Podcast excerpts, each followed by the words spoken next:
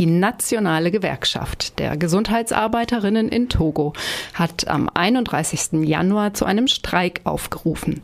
Sie fordert von der Regierung, das nicht festangestellte Gesundheitspersonal, also Pflegekräfte, Ärzte und Ärztinnen, mit dem gleichen sozialen Sicherheiten auszustatten wie Festangestellte. Auch wird eine bessere medizinische Ausstattung der Kliniken und der Bau neuer Krankenhäuser gefordert. Der Streik ist kein gewöhnlicher Gesundheitsstreik. Aufgrund der allgemeinen Krisenstimmung im Land hat er über die Forderungen im Gesundheitswesen hinaus eine eher symbolische Botschaft. Togo befindet sich seit Jahren in einer politischen Krise, die sich mit den Demonstrationen im Herbst letzten Jahres und der gewaltsamen Repression der Proteste im Dezember 2017 zugespitzt hat. Eigentlich sollte am 23. Januar diesen Jahres ein erstes Treffen für eine Mediation zwischen der Regierung und den sechs großen Gewerkschaftsverbänden im Land beginnen. Der Termin platzte.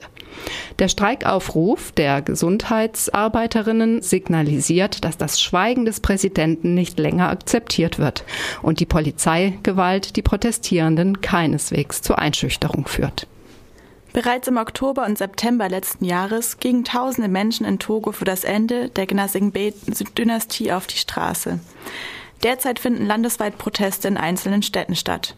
Medienberichten zufolge hatte die Regierung in Togo bereits im September letzten Jahres das mobile Internet abschalten lassen. So wollte sie die Mobilisierung weiterer Demonstrationen und die Berichterstattung darüber erschweren.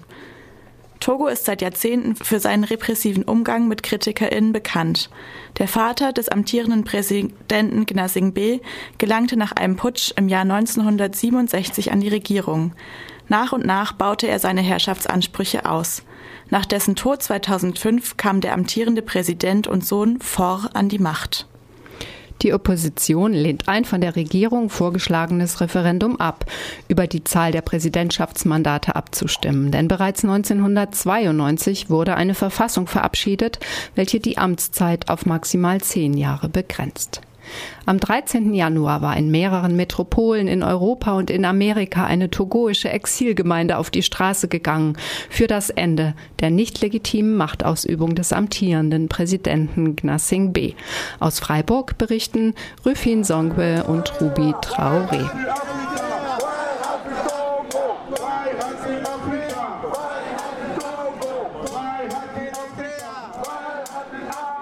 Samstag, der 13. Januar 2018.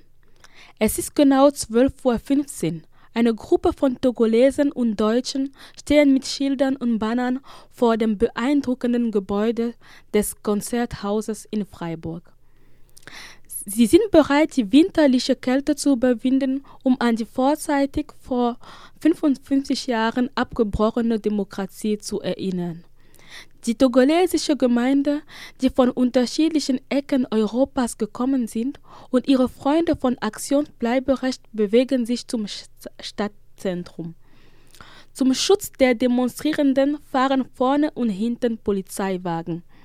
Als die Gruppe den Theaterplatz erreicht, erinnert Dr. Randolph an den geschichtlichen Kontext für diese Demonstration. Qu'il qu'il neige, qu'il vente, nous serons toujours mobilisés et debout. 50 ans, ça suffit. Chers compatriotes et chers amis de l'action Blederet, Ob es regnet, ob es schneit, ob es windet, wir werden immer für unsere Rechte aufstehen. 50 Jahre sind genug. Liebe Landsleute, liebe Freunde von Aktion Bleiberecht, ich begrüße euch. Danke an die Leute, die diese Veranstaltung organisiert haben und danke, dass ihr mich dazu eingeladen habt. Ich begrüße alle Togolesen, die sich heute am 13. Januar versammelt haben, sei es in Freiburg, in Berlin oder auch vor Ort in Togo, um an den Mord am Vater der Unabhängigkeit unseres Landes zu erinnern, Sylvanus Olympio. Es war der erste Putsch in Afrika gegen einen Präsidenten, der demokratisch gewählt wurde. Wir danken ihm dafür, dass er uns zum Sieg führte. Dieser wurde frühzeitig geklaut von einer Gruppe von Militärs, angeführt von Eyadema Ignasimbe, am 13. Januar 1967. Später, am 14. April, nahmen sie das Land als Geisel. Lors du coup d'État militaire du 13 janvier 1963, commandité par la France. Ce fut le premier coup d'État en Afrique contre un président démocratiquement élu. Nous nous inclinons devant sa mémoire pour lui rendre un vibrant hommage et lui exprimer notre profonde reconnaissance d'avoir su organiser et canaliser les forces patriotiques pour les conduire à la victoire. Cette victoire fut volée par un groupe de militaires dirigé par Eyadema Nyasimbe le 13 janvier 1967 lors d'un putsch est finalement confisqué le 14 avril 1967 par le même Eyadema Nyasimbe qui régna 38 ans sans partage. À sa mort en février 2005. Die revolutionäre Musik, die Slogans und patriotischen Lieder der togoischen Exilanten haben mich in die Geschichte dieses Landes zurückversetzt. Togo, ein kleines Land in Westafrika. 7 Millionen Einwohner, 56.600 Quadratkilometer ist die älteste Diktatur in Afrika. Kaum hatte Togo am 27. April 1960 seine Unabhängigkeit erlangt, geriet die Demokratie im Land in den Verfall.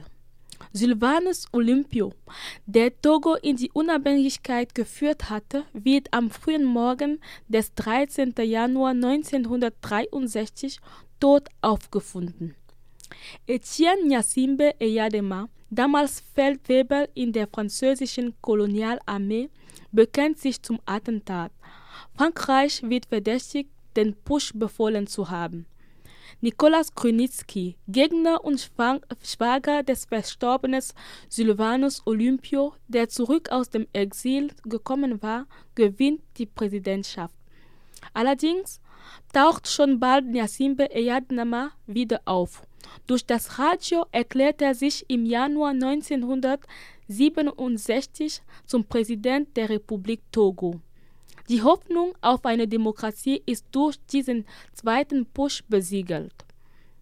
Das Land stützt sich dann in eine Demokratie unter Führung der Partei des Tyrannen RPT, Rassemblement du Peuple Togolais, bis zum Tod von Nyasimbe Eyadema im Februar 2005. Überwältigt von fast 40 Jahren unangefochtener Herrschaft hegen die Menschen Hoffnung auf Veränderung. Allerdings ist die Armee dem Dinosaurier treu geblieben. Sehr bald zwingt sie der Nation dem Sohn des verstorbenen Präsidenten auf. Die, äh, 10 Oktober 2010 et euh, euh, ça fait déjà euh, 7 ans hein, que ce parti-là est né et nous avons déjà fait du chemin. Aujourd'hui, nous sommes euh, le premier parti de l'opposition parce que nous avons confiance populaire pour amener le peuple à, à se libérer. Donc le programme. Am 10. Oktober 2010 hat sich unsere Partei gegründet. Es ist mehr als sieben Jahre her. Jetzt sind wir die erste Oppositionspartei in Togo. Die Leute glauben an uns. Unser Ziel ist es, die Stimme des Volkes hörbar zu machen. Wir sind schon zweimal zur Wahl angetreten, haben sogar gewonnen, aber es wurde vertuscht.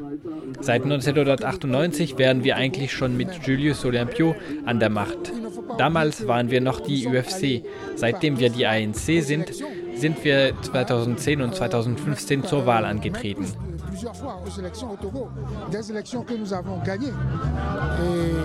euh, euh, depuis longtemps, hein, depuis 98. Déjà, avec Gilkis Olympio.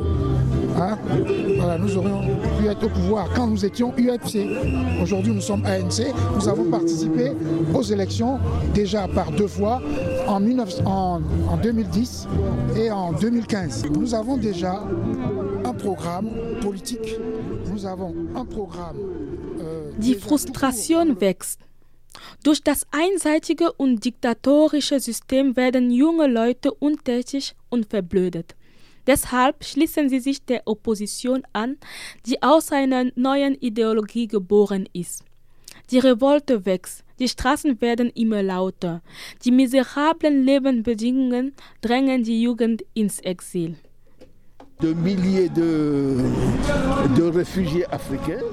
Wir wollen die Diktatoren in Afrika stoppen, damit die Afrikaner ihre Länder selbst entwickeln. Denn die Unterentwicklung, die Diktatur sind Gründe für die vielen illegalen Migrationen und sie sind genau das, was gestoppt werden muss. 13 Jahre nach seiner Machtübernahme erobern vor Nyasimbe und seine Freunde den Reichtum des Landes.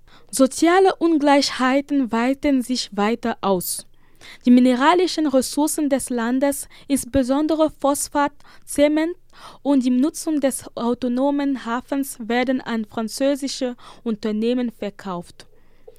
Am 19. August 2017 wird die Panafrikanische Nationalpartei PNP von Tikpi Azadam ausgerufen. Von da an nimmt der Kampf für die Befreiung Togos eine historische Wendung. Die Bevölkerung im Norden von Togo, damals noch Alliierten der Familie Nyasimbe, verbinden sich mit der Bevölkerung von Süden, um einen Regierungswechsel zu fordern. Die Diaspora nimmt an dieser Revolte teil.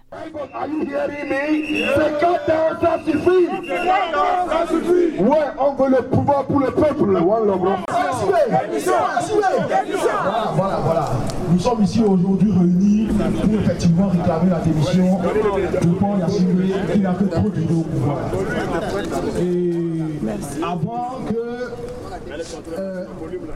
Plötzlich wach ich in einem Hörsaal des Universitätsgebäudes auf, in dem die Togolesen zum wiederholten Mal die traurige Geschichte ihres Landes erzählen, das zum Modell des Versagens in Afrika und in der Welt wurde.